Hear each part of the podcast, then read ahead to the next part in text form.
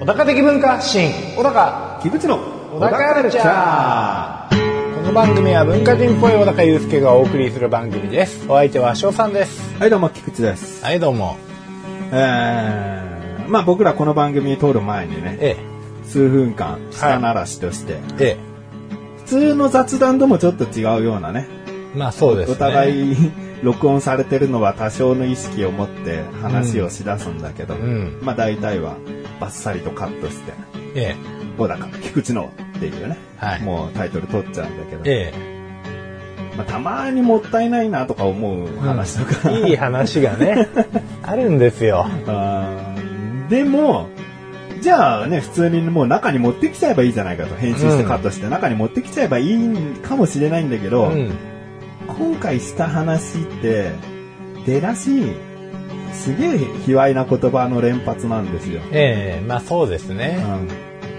うんもうあの、下ネタ嫌いな人レベルじゃなくて、ちょっと、普段そう思わないけど、今回ばっかりは嫌悪感抱きましたという人がいてもおかしくないぐらいの出だしなんで。そうですねあのーまあ、持ってこれないなって話なんですけど。うんでも、それでも、我々、小田カルチャーコンビの、そのトークを少しでも長く聞きたいなと思ってくれてる方に、うん今回あの、さようだかの後に、はい今回最初に話した話を、えうーん、7、8分あるかないか、えうんちょっと、つけときますんで、ええもう苦手なんですって方は、おさようだかでプシーで、はいあの、消してください。止めてください。はいまだ、よし、聞いてやるよ。覚悟持って聞いてやるよっていう人は、そのまま、しばらく再生したままにしといてください。そうですね。うん。そういうシステムでいきましょうん。う。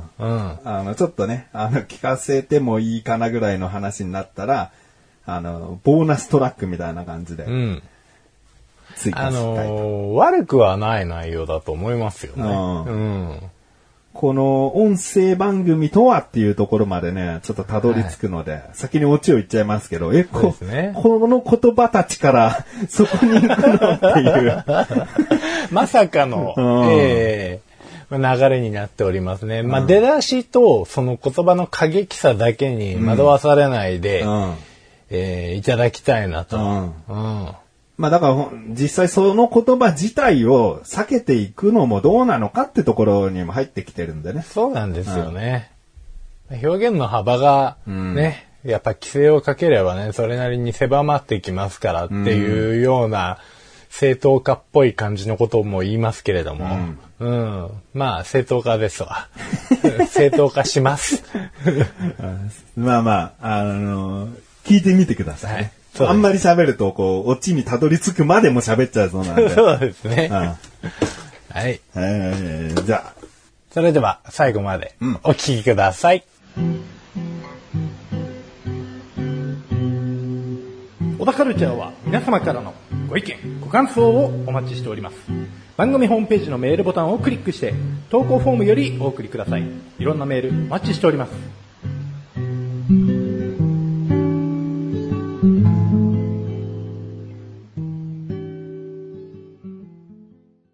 それでは最後までお聞きくださいだと、ね、さっき言ったことまで聞いてくださいみたいに聞こえちゃったな。変な感じで入っちゃったな。そうですね。まあ、それでは最後の手前まで、さようだか までさよはうだかまでは聞いてください。はいっていうことそうで、はい。いや、オープニングに話してもいいかなと思った話はさ、ええやっぱもうほら、1ヶ月お待たせしてるわけよ。はいね。だご報告しないとね。あ、花のやつですかね。よかった、小高くん覚えてるよ。いや、鼻のやつね、こいつね、なんか鼻の奥にね、白い出来物ができた。鼻の中によ。外とかだったらね、切れ物とかニキビとかそういう系統になるんだけど、鼻の穴の中にうんできたっつってね、前回こうちょっと見させてもらったんだけど、ちょっとね、育ったかなと思って、うんあのー、ぐーってまた押してみたりとかしたんですよ。潰そうと。まあそうですね、普通の角栓みたいなものだとしたら、ぐっと押せばポロッと出てくんじゃないのと思ったんですけプど。チューって。はい、まあこれも全然出てこない。うん。うん。で、こう、カリカリ書いてみたんです。うん。そしたら鼻血出まして。 それが潰れた血じゃなくて、他のところを傷つけちゃってたのいや、多分ね、そこだとは思うんです。そこは血の溜まりだったんだ、じゃあ、一応。どうなんでしょうね。一応血は出たんですうよ。ん。うんで、海っぽいのも確かにちょこっと出てる。うん。うん。あ、これはひょっとして破けたかなと。うん。うん。だからまあ、この血はしょうがない代償だと。うん。うん。思って甘んじてたんですけれども。うん。まあ、あれですよね。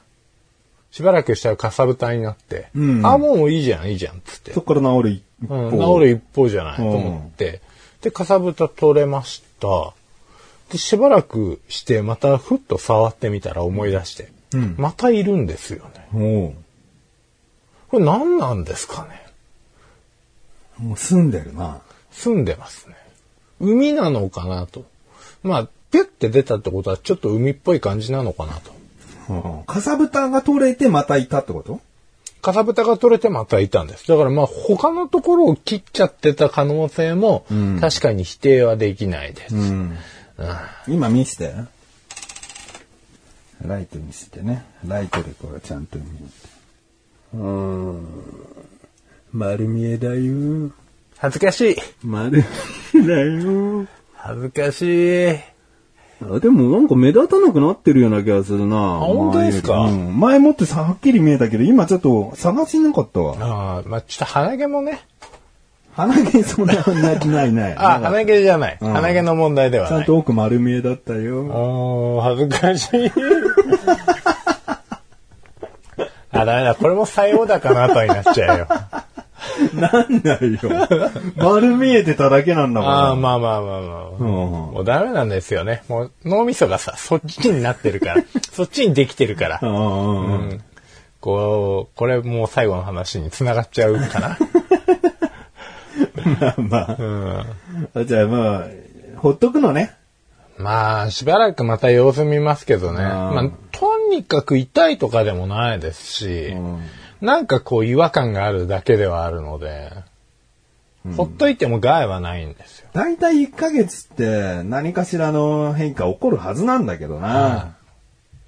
いや、まあ、ちょっと個人的に恐れてたのは、もしこれがイボだったら嫌だなっていうのあったんです。おまあ僕結構その首周りにイボができてたって話をその前回したと思うんですけど、で、取ったんだよね。ええうん取りました。液体窒素でね。うん。で、まあまた新しそうなイボもちょっとできてきそうな気がするんですけれども、もし、まあこのイボって結局ウイルスなんですよ。んウイルス感染して肌のターンオーバーを狂わされるんですね。うん。で、どんどんどんどんこう、新しい皮ができてきて、ああー皮っていうかね。皮膚ねうん、皮膚ができてきて、ん古い皮に折り、あの、皮膚に折り重なっていく。うんで、どんどん積もりに積もって、んえーイボになると。んうんうんまあ、大きくなるわけですよ。うん。うん。だからもうこのターンオーバーが異常化されるっていうウイルスをなんとかしないといけないんですけど、こいつが非常にまあ他のところに飛びやすいから結構首周りにたくさんできるのはなんとなく名付けるんですよ。そのままなんかちょっと鼻触っちゃったりしたから、まさか鼻にイボができたんじゃねえかっていう、え、ここに液体窒素の綿棒をつけると思って。いや、それないんじゃん。そんなね、ウェッティな部分に、あれするかね。何のために鼻水なんだってことじゃないのいやいやいやいや。ウイルス、そうですね。まあ、確かにこの鼻水っていうのは、異物をね、うん。排出するために、あるっていうのもありますけれども、うん。でもまあ、噛まなければ、もしくは吸い込まなければ、停滞するものでもありますから、うん。もしかしたら付着したままそのまま、はうん。で、結構粘膜粘液で、人の体にウイルスとか細菌って入っていくものでもあるので、あ。おう僕は結構こう気にしすぎて触っちゃって傷がついてそこから入り込んだりとかっていう可能性も考えられなくはないかな。まあ、今回がっつり血出すまで傷つけたしな。まあそうなんですよ。むしろこれで悪化して、なんなら、なんならもう一つぐらい増えちゃうんじゃないかみたいな。それが初発かもしれないですな。でもまあイボほど大きくもないんですよね。やっぱりこの皮膚科の方に行ってイボ触ってたりした状態で行くと、あこれ結構触ったでしょと。おー触るとやっぱ大きくなっちゃうからあんま触んない方がいいよみたいな。あとー言われるんですよ。まあどうしても気になって触っちゃうんですけど。でもこれから嫌いな人とかいたら、ちょっとそういうボディタッチもありだな。ああ、イボ。イボタッチイボタッチあちょっとね、好きあらばぜひ。あ。うん。あイボちょっとどっか作りたいとかありますあ。でも、都合のいいイボってもしかしたらあるかもしれないよね。ああ。だからまあ、千正雄的な感じでいいんじゃないですかね。でも、千正夫さん取っちゃってるからね。あいや、うちの兄もね、おでこの中心にね、小さいほくろだけどちょっと出っ張りのあるようなイボがあるんあ。だよね。はい。でもなんかそこにあるのってさ、菩薩様とかじゃないけどさ、なんか縁起がいいものだとか言われて、言われてるっぽいんだよね。ああ、まあまあまあ、そうですね。ううん。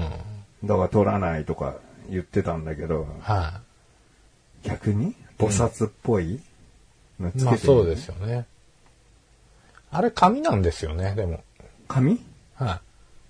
紙あのーあ、本物菩薩本物そう本そう物の菩薩様のやつね。菩薩様の、あのー髪の毛、髪の毛うんあれ、羅髪って言うんですけど、うんうんうんやったらめちゃめちゃ長い髪の毛をうんギューって巻いて、うんうんうん締めてるっていうのがおでこにもついてるんで、おでこから出てる部分をつけてんのそうです。あれ毛の塊。あれも、おでこのやつも毛の塊らしいです。だから髪をほどいたことがあれば、うん。そっから出んの。そうですね。こっからもここ、ダーって髪の毛。 ドワーって。あ、そうなんだ。インドとかなんかどっかはさ、おこう赤く塗ったりするよね、点で。はいはあいは。あいうのも全部繋がってくんのかないうーん、あ、どうなんでしょうね。結構ね、おでこに模様入れるよね。そうです。ね。なんかもう、セイントお兄さんっていう漫画があるんですけうんど、あれなんかも何気にそういう描写は微妙にちょっとこう、的を得ててですね、あの、一回こう、ブッダが髪を切るっていううん。うん。うん回があったんですけれどもうん、その時はもう、室内が、床屋の室内がん全部真っ暗になって、うん。もう髪の毛をほどいたから、その、今までずっと何世紀も生やしてきた髪が、うわーっつって店を覆っちゃった と。そう。そんな長えっていう設定なんだ。設定っつっちゃあれかもしれないけど。で、バーって床屋の人が頑張ってきて、うんで、ブッダがフッてやると、シュルシュルシュルって髪の毛が巻かれていて、うん。まあ、すっきりしたっつって見た目完全にわからないんですけど、あうんーそういうギャグエピソーそドうでがあすね、るもっう。て。でも、その時にもうおでこの毛がうん、きちっとほどけてるんで、こっからもう毛が垂れてるような感じになってて、おーなるほどねそのことに関してはその漫画では一切触れてないんですけど、うん何気に描写が細かいと思ちゃんとしてるなと。う。そうそうそう。うんあれ なかなか面白い。はうん。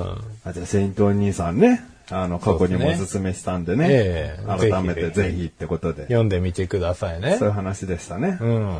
そういう話で まとまりましたと。小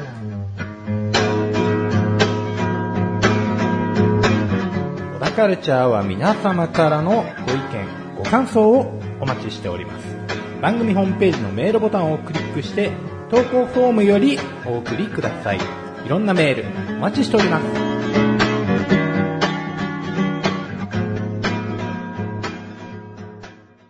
そう怒りとか不満とか、はい。じゃないのかないやー、ちょっと似た気持ちなんだけどさ、うん。もう隠しててもきっとあそこのお店のことでしょってバレるっていうか、わかる人はわかると思うから、はいはまあ一回だけ言うんですけど、いはい。うん。あのいきなりステーキってありますでしょあありますね行。ったことある一回あります。一回やりますか。僕はまだ一回もないんだけど、まあニュースやらさ、あの、YouTube の動画やらとかでさ、うん。いろいろ見てきてるわけ。そのお店のことにうんうん対して。うんで、とある日テレビ見ててさ、そのお店の特集っぽいことをやってたんだよね。うん。はいはいはいはい。で、子供が探検隊みたいな感じで、うん。その、安さの秘訣を調べに行くみたいな。はいはいはことを言ってて、おう俺はもうそっから、いや別に安くねえんだけどなーって思ってたの。い。ああ。今やどうですか一回行ってる小高くんどう安いあそこ。いいや、まあ、そんなに安さっていうよりかは、あーいや、うーん、どうなんでしょうね。あんま覚えてないな。結構前なんですよね。 1g10 円とかじゃなかったかななんかそういった計算で量り売りみたういんうんなうんうんことだったと思うんだよね。はだから 200g2000 円とかなってくるのかなまあ、お肉の種類にもよると思うけどい。う。んうんうん。僕は今までさ、安いなと思ったことがなくて、はい。なんかがっつり立ち食いでステーキ食べれますよみたいなさ、うん。ことを言ってる割に、まあ最小サイズ 100g とかそういったものに関しては1000円切ってたりとかして、ああ、そんな高くないってイメージだなって思ったけど、うん普通にもっと食べたいってなったら1500だ、2000円だとか、なんか値段それなりにまあ、それなりですね。んなってんじゃん。今値段調べてくれてんのうん値段見てます。うん。どんな感じああ、まあ、肉の種類にもよりますけど、 1g とかじゃないそうですね。グラム、1グラムあたり6.9円っていうのが、まあ、リブロースとか、ああ、6.9円。うん。うん。で、300グラム2070円とかですね。 300g2070 円でしょんだ 300g って確かに多いっちゃ多いけど、お肉がっつり食べたいなって思ってる人の、その、初心者レベルよ、300って。まあまあまあ、そんなにそうですねバカ多いわけでもないし、満腹でもないじゃん。それで2000円以上はしちゃうってなると、もう俺の感覚としたら別に安くはないと思ってんのね。まあそうですね。でも、それはさ、お店が設定しているさ、値段だからさ、はい僕がそこに対して、別に安きゃねえ、安かねえよって、うんうんうん怒んのもバカみたいじゃんそういうところじゃないんだよね。まあそうですね。で、子供たちが安さの秘密を調べに行くって言った時に、うん。まあ、その前にまずお肉を美味しくいただきましょう、みたいなことになって。で、お肉何々で、つって、焼き加減はいかがなさいますかつって。で、おすすめは何ですかみたいな子供が聞いたら、はおすすめは、えー旨味を瞬時に閉じ込めたレアでございます。はいはいで、レアをおすすめするのね。い。はい。じゃあそれで、つって。で、そのお肉、レアでやってきたお肉を食べて美味しいと。うんうん。どうしてこんなに安く、うん美味しいお肉を提供できるんですかつって。そしたら、まあ、とにかく、基本は立ち食いとか、その、まあ、牛丼屋さんじゃないけど、カウンター席みたいな、はいこう、長いしないような店内作りになっているからです。長いしにくい店内作りになっていて、うんで、お客さんがすぐに出て行かれて、すぐに気軽に入っていただけるような、こう、お店作りをしているからです。うん。っていうのね。うんうん。でうん。他にもあるんですか他には、あの、回転率をより上げるために、レアの焼き加減をおすすめしているんです。確かに、ウェルダンとかにしたら、しっかり焼かなきゃいけないから、お客様が長居することにはなる。うん。うん比較的硬くなったりもしたら、おお客さんの、ま、の食べる時間も長くなるのかもしれない。うんうん。結局、客をどうこうして安くしてるだけじゃん。でも安くないじゃんっていう。うん。もう何このお店と思ってきちゃって。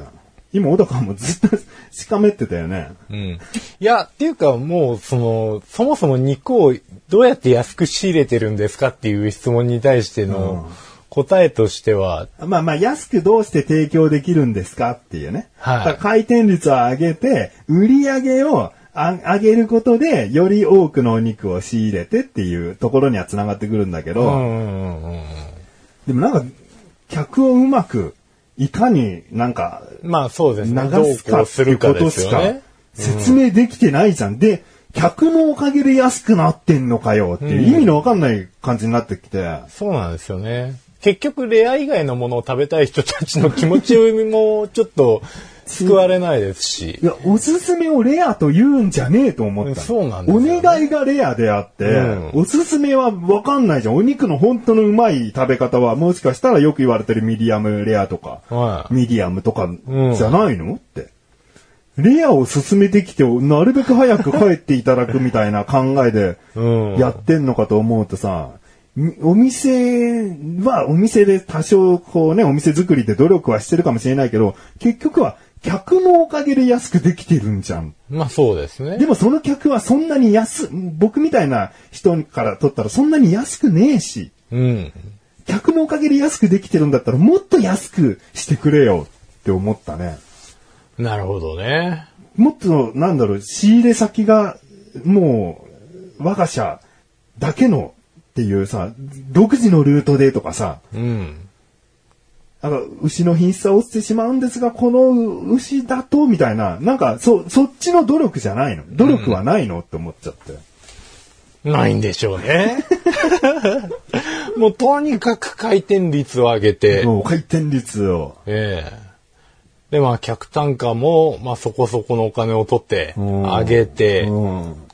で、まあ、それなりにいい肉を、まあ、安値で叩いているのか、うん今どうそのぷ、そのところにさ、何々牛とかさ、アピールしてるのいや、特にはそうですね。ああ、でも、本格熟成国産牛みたいな名目がついてるやつありますけど、そまのあその本辺格だと熟成国産牛って、全部、どうでも いいよ。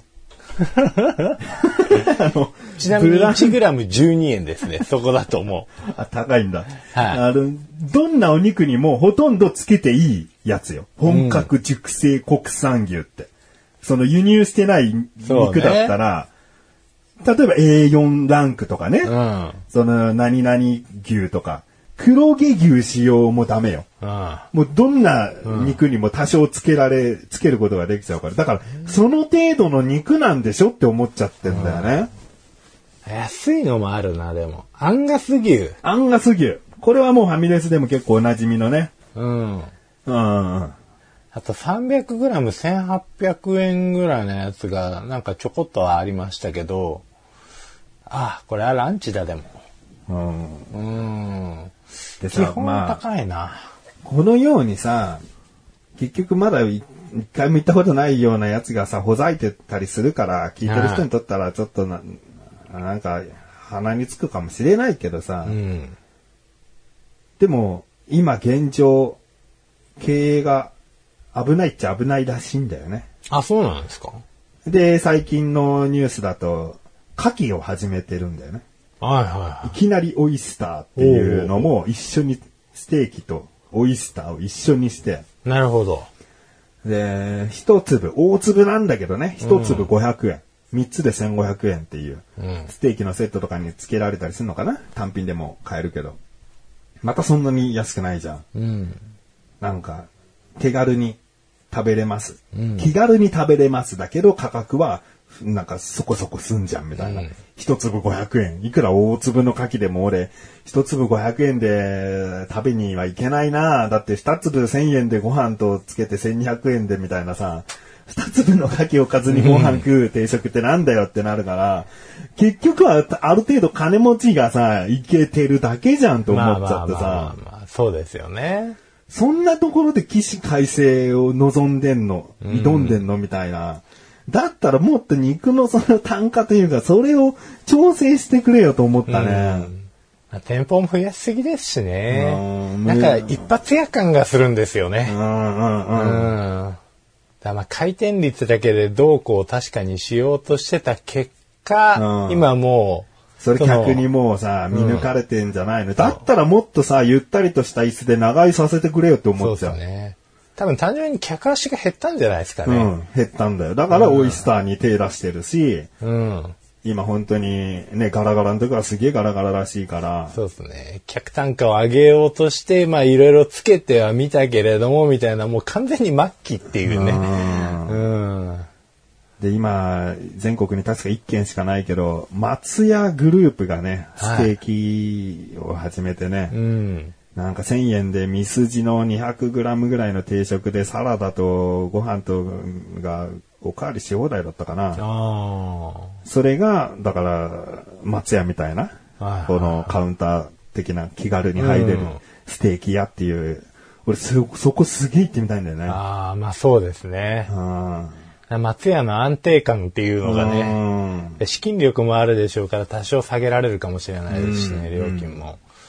ああ、だから、まあ申し訳ない。その、いきなりファンには申し訳ないんだけど、えこういうユーザーも、ユーザーじゃないんだけどね、まだね。うんこういう味方の人もいるんだよっていうことで、そうですちょっと辛辣な感じ申し訳ないけど、えまあ、いきなり、いきなり。そうですね。名前だけだったなっていう、こ俺だからなんで一回しか行かなかったのよ。う。うーん、まあ、高いからかな。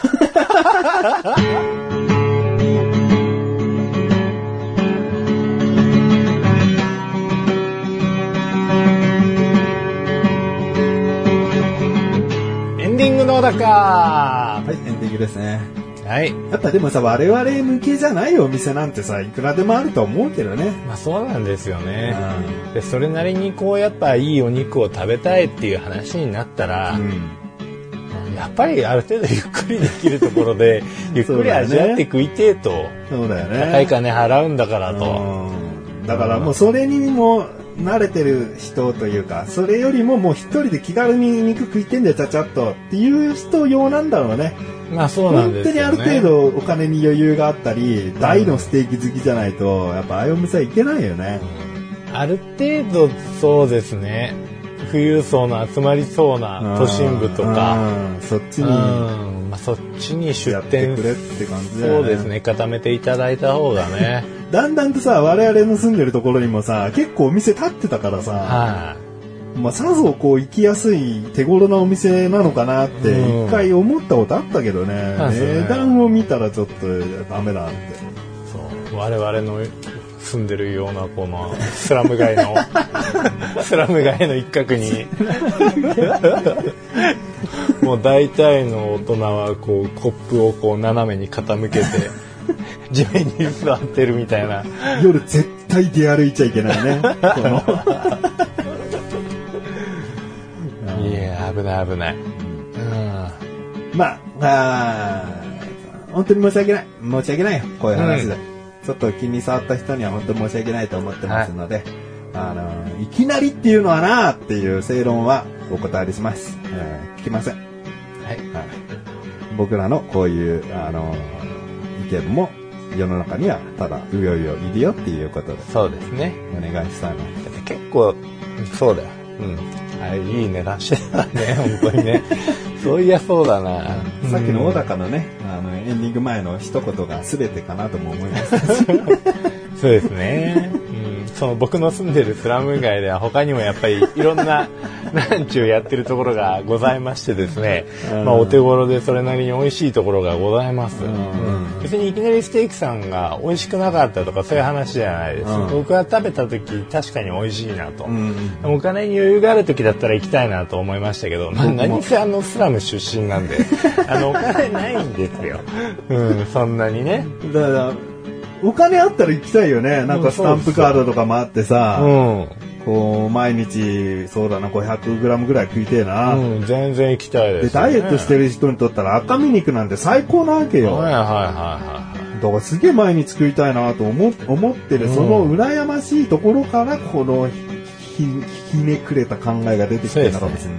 だからまあ今回こういろいろ批判しましたけれども、うんまあちょっとひがみ的な部分も あるある。あるんですよ。あるある。でも僕は結局毎回いつも近くのカレー屋さん行ったりとか、ああの担々麺のお店行ったりとか あのしちゃうんで、申し訳ないんですけれども、はいあのまたご縁があればね。うんはい。ーということで、今回はね、あのー、さようだかの後に、毎回じゃないですよ。今回はさようだかの後に、ちょっとお話、この収録する前に話した、下ならしトークがありますので、はい。卑猥な言葉とか、ちょっと癖の強い音声、なんとか我慢して聞けるよという人だけ聞いてみてください。え、しばらく再生はそのままで。ですね。よろしくお願いします。小田カルチャーは月に2回の水曜日更新です。それではまた次回。さようだかさようだかー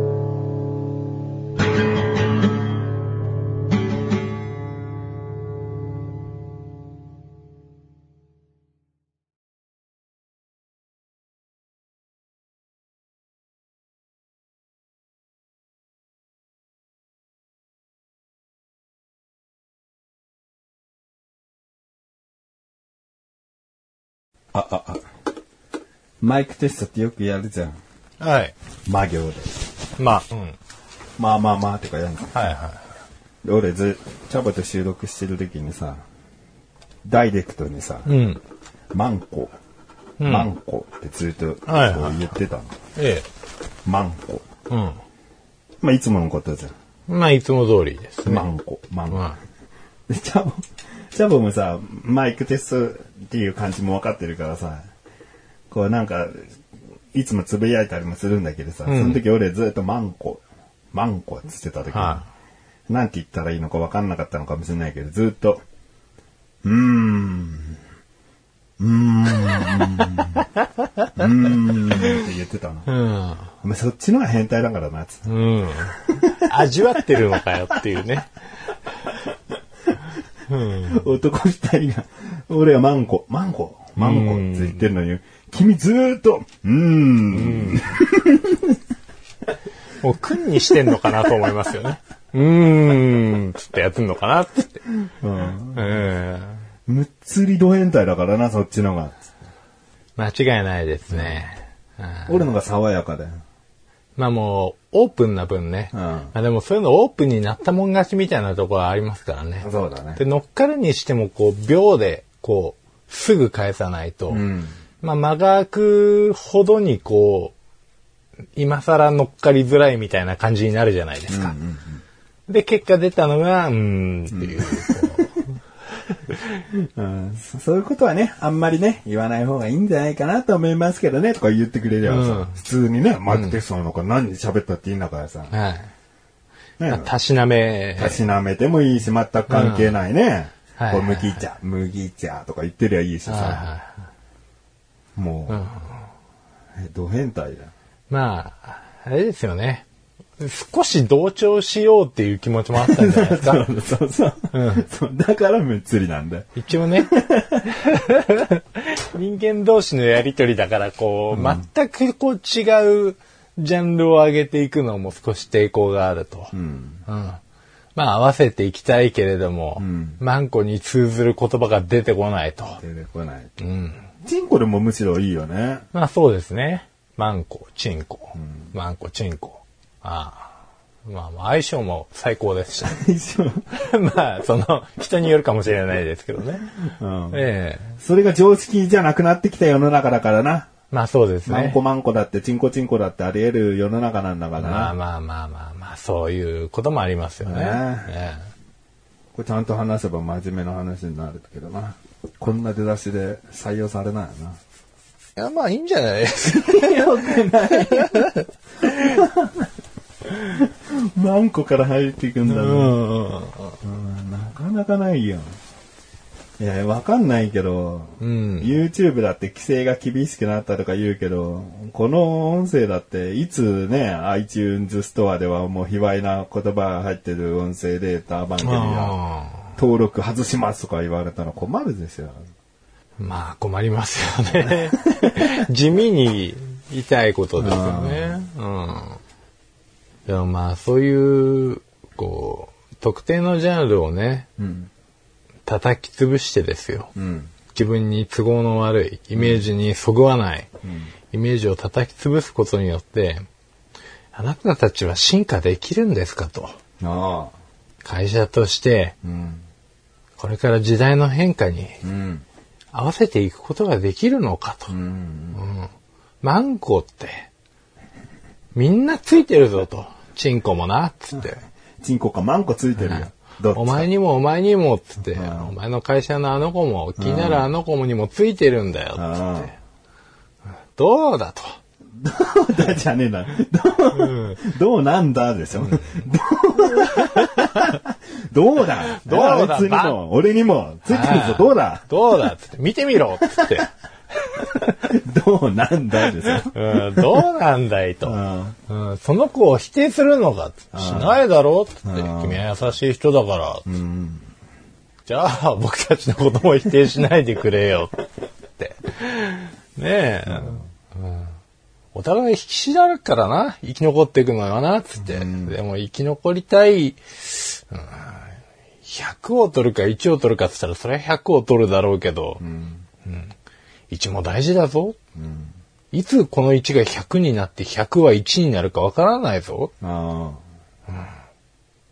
よく考えろ。あ。何の話だっけどうだ何の、何の説教されてんだっけまあね。これが、喋るってことですかね。要するにね。これが喋るということ。はい。まあ今のこの流れ。うん。まあ思いついたままに。うん。ええまあそこに本質があるかどうかはわかりませんけれどもう。ん。会話をつなげていくことによって無理にでもね、生まれてくるものがあると。だってさ、ね美術の絵なんてそんなもんでしょまあそんなもんだと思いますよ。こう我々が喋って、今ね、小高が一方的にこう喋ってきたことに対して本質があるかないかなんて聞いてる人次第ですよ。美術の絵に全部説明あるここの赤いラインはこれで、青い部分は黄色い部分が大きいのはこういう意味ですって。説明書いてあるか美術の絵に。書いそうてなんなでいすよ。この絵を見てなんという絶妙なバランスなんだとか言って自分勝手な自分のその考えでさ、こう感化されたりするわけでしょ。ね。こう、音声という優しい内容、優しい、一見優しい感じのものからも、しっかりとそういうさ、勝手に本質をさ、見抜いてほしいよね。そうですね。見抜くっていうか見つけてほしいよね。まあ聞き手のね、この受け取り力というか、うん。うん。まあそういったものが問われるところですよね。そうなんだよね。えでそういうルネッサンスな番組にしていきたいよね。えまあ万人受けはしないですよ ね。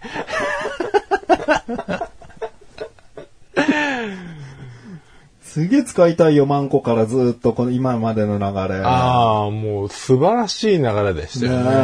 え音声番組とはっていうところまで来たんだよ。はい、まあ、現代美術まで発展して ね。ええもう、新時代をお送りした次第ですけれども。うんなかなかないよ、こんな優しくない音声。そうですね。